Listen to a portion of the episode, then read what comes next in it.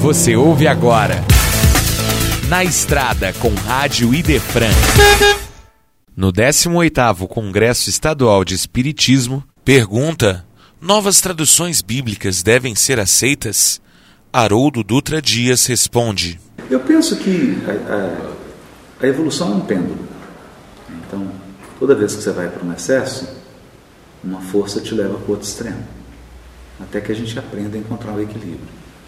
Eu penso que essa onda conservadora ela vem muito de uma outra onda muito liber, libertinária, muito desorientada da história da economia, da política, da religião.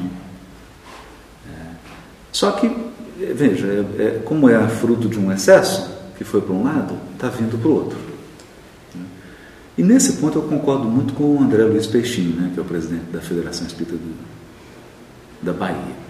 Ele fala assim: Nós aprendemos muita coisa do Kardec, só falta uma coisa: aprender a pensar como ele.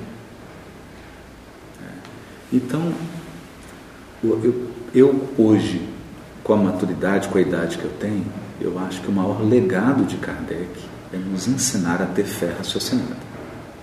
E eu vou dar um exemplo que é o da tradução. Quando eu cheguei jovem no movimento espírita, eu, ah, eu fui doutrinado que era assim: a melhor tradução da Bíblia em português é João Ferreira de Almeida. E naturalmente eu, com 15 anos, não tinha nem recurso intelectual, nem condições de verificar isso.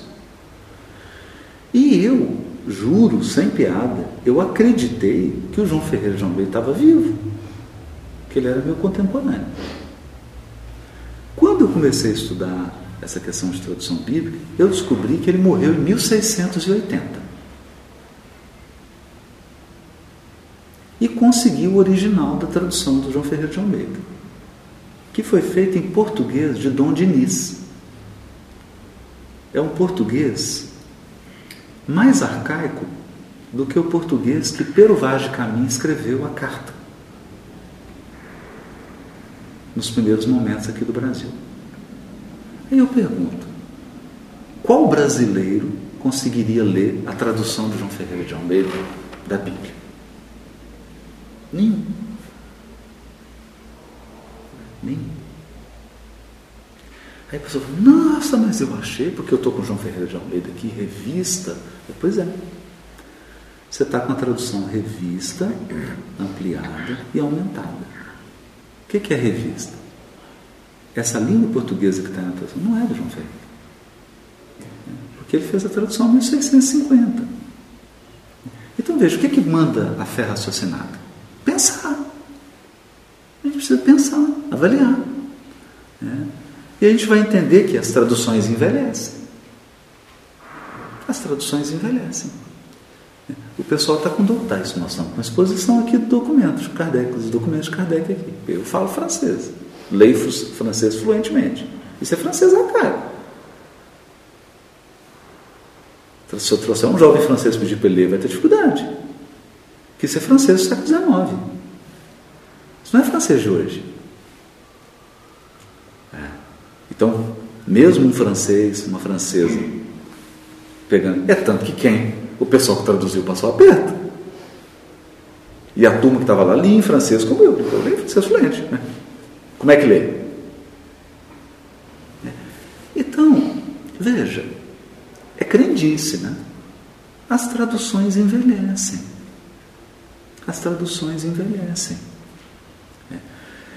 É. E, e, a gente, para dar um último exemplo sobre isso, é, quando eu estava em Belo Horizonte, eu tinha feito o grego no FMG, feito o curso, né?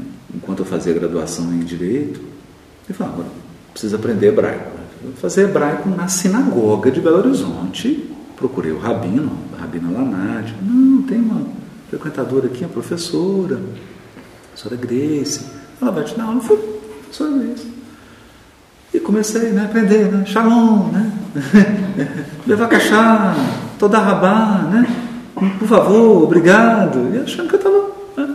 Falei, nossa, professora, depois de um ano de aula de hebraico, falei assim, agora eu quero ler a Bíblia. Eu falei assim, não lê a Bíblia? A Bíblia hebraica? Eu falei, é, professora. Não, eu não consigo ler a Bíblia hebraica. Eu falei, Não, mas como assim, professor? Não, Bíblia hebraica é hebraico arcaico. Eu sou professor de hebraico moderno. Então, para ler o Velho Testamento, eu tive que fazer um curso online de Israel, de hebraico, bíblico. Hebraico bíblico. Ok, aí você vai para o hebraico bíblico. Você pega os livros, as pessoas acham que são 60 e tantos livros. Alguns foram escritos num intervalo de distância de um do outro de quase dois mil anos. Então, se você pega um texto de Jó, um texto de Gênesis, um texto de Zacarias, não é o mesmo hebraico. Porque é como você pegar um texto hoje escrito numa coluna de um jornal e pegar a carta de Pedro Vaz de Caminha. Veja, tem 500 e poucos anos só de distância.